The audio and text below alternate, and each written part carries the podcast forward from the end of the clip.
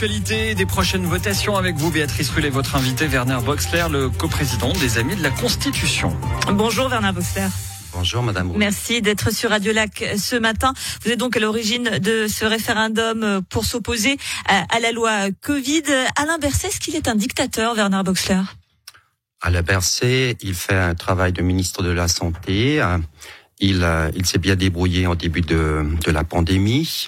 Et à partir de l'été dernier, ben, il y a des choses qui sont euh, qu'on met en question euh, justement par le référendum et puis maintenant par les durcissements de la loi Covid. Mais il n'est pas un dictateur pour autant. Dans, dans ce référendum, vous estimez que les mesures votées en mars dernier entraînent un autoritarisme sanitaire. Ce sont des mots très forts. Alors tout à fait, parce qu'on voit que ça crée euh, une société à deux à deux niveaux donc les vaccinés d'un côté et les non-vaccinés de l'autre. Et donc l'autoritarisme surtout amène des gens à se faire vacciner contre leur gré actuellement, et c'est déplorable. Et aussi, les personnes non vaccinées se trouvent aujourd'hui déjà discriminées euh, par rapport à des multiples euh, activités de loisirs, de, de sport, de, de restaurants, euh, de la ville culturelle. Et il y a aussi des employeurs qui mettent la pression actuellement. Et donc là, vous ciblez particulièrement le certificat Covid hein, dans ce référendum. Certificat Covid qui euh, permet l'accès, donc vous le disiez, à des restaurants, lieux culturels. Donc on a l'option d'être vacciné ou d'avoir un test négatif. Cette option fait que on n'est pas obligé d'être vacciné. Alors, Nous avons le choix. Heureusement, tout à fait. Je, je dis oui à ça. Euh, Jusqu'à présent, le test était gratuit. Il va devenir payant à l'avenir pour boire une bière. Hein, ben, S'il faut encore débourser 40 francs de plus, vous pouvez imaginer que ce n'est pas si euh, libre que ça. Vous pouvez entendre que ce n'est pas la collectivité non plus d'avoir à sa charge de payer ces nombreux tests alors que nous disposons maintenant d'un vaccin. Alors, euh, bien sûr, mais après, on a l'article 10 de la Constitution qui permet la liberté vaccinale. Donc, il n'y a pas d'obligation vaccinale en Suisse. Donc, euh, il faut composer avec et respecter la Constitution à ce niveau-là. Mais n'est-ce pas assumer ces choix de devoir payer aussi si on ne veut pas être vacciné? C'est un choix que chacun est libre de faire, mais il faut aussi en assumer les conséquences financières dans ce cas. Alors donc il y aura des alternatives à créer, ça veut dire des restaurants euh, où le pass euh, n'est pas obligatoire, où les gens non vaccinés librement consentants euh, peuvent s'y rendre pour se restaurer, pour pour ouvrir des, des lieux de culturels sans passe. Donc on peut créer une société à deux vitesses, à deux niveaux, mais il faut le faire d'une manière créative. Et c'est actuellement ce qui manque dans la politique. Vous voulez dire de manière créative? Créatif, ça veut dire faire des plans B.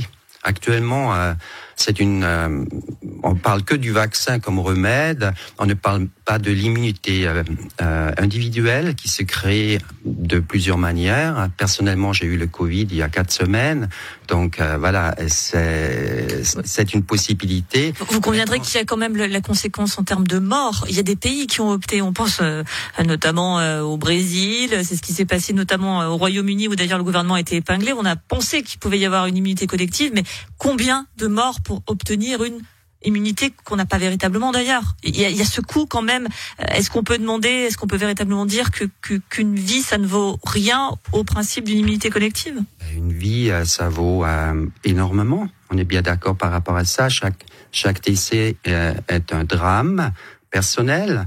Donc moi, je suis pas en train de dire que la pandémie n'a pas eu lieu. Donc voilà, la preuve, j'ai eu la maladie.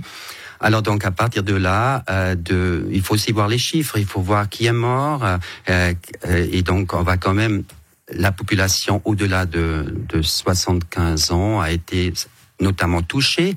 Les octogénaires étaient touchés. Alors donc, il faut aussi se, se, demander quel, quel changement de l'espérance de vie. Et puis l'année dernière, c'était sept mois. Donc, c'est clairement à, à, considérer, mais ça ne ça ne justifie pas euh, de mettre un pays en semi-confinement pour autant et, et d'abîmer l'économie florissante de la Suisse, de d'enfermer les aînés et, et d'obliger les enfants de porter le masque à l'école et maintenant les étudiants à se faire vacciner pour pouvoir suivre les études.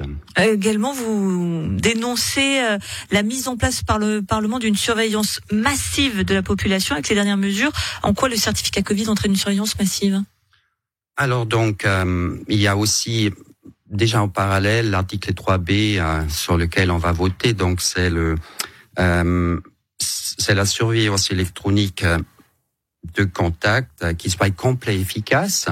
Ça veut dire, même au-delà de la volonté des cantons, Berne peut imposer euh, ce traçage complet. Et ça veut dire, euh, par derrière, en fait, il y a euh, euh, le pass sanitaire sert aussi ce, ce traçage parce que le, le QR code actuellement, bon, c'est les restaurateurs qui le lisent, mais on ne sait pas ce qui se passe avec les données enregistrées euh, à chaque fois quand, quand, on contrôle le pass sanitaire. Ça veut dire, ces données peuvent être transmises dans une centrale qui peut être en Suisse ou ailleurs. Et donc la protection des données se pose là clairement. Et de surplus, entre le traçage et le pass sanitaire, ben, on peut savoir à tout moment euh, où sont les personnes, avec qui ils sont, euh, combien de temps ils sont ensemble, jusqu'à dans la vie intime. Et donc ça, c'est quelque chose que nous dénonçons clairement. Et nous aurons donc euh, à y voter euh, sur cette question euh, le 28 novembre prochain. Merci beaucoup Werner Boxler, co-président de l'Association des Amis de la Constitution, qui porte donc ce référendum contre le Covid. Merci d'avoir été sur Radio Lac ce matin. Merci à vous, Madame Roux.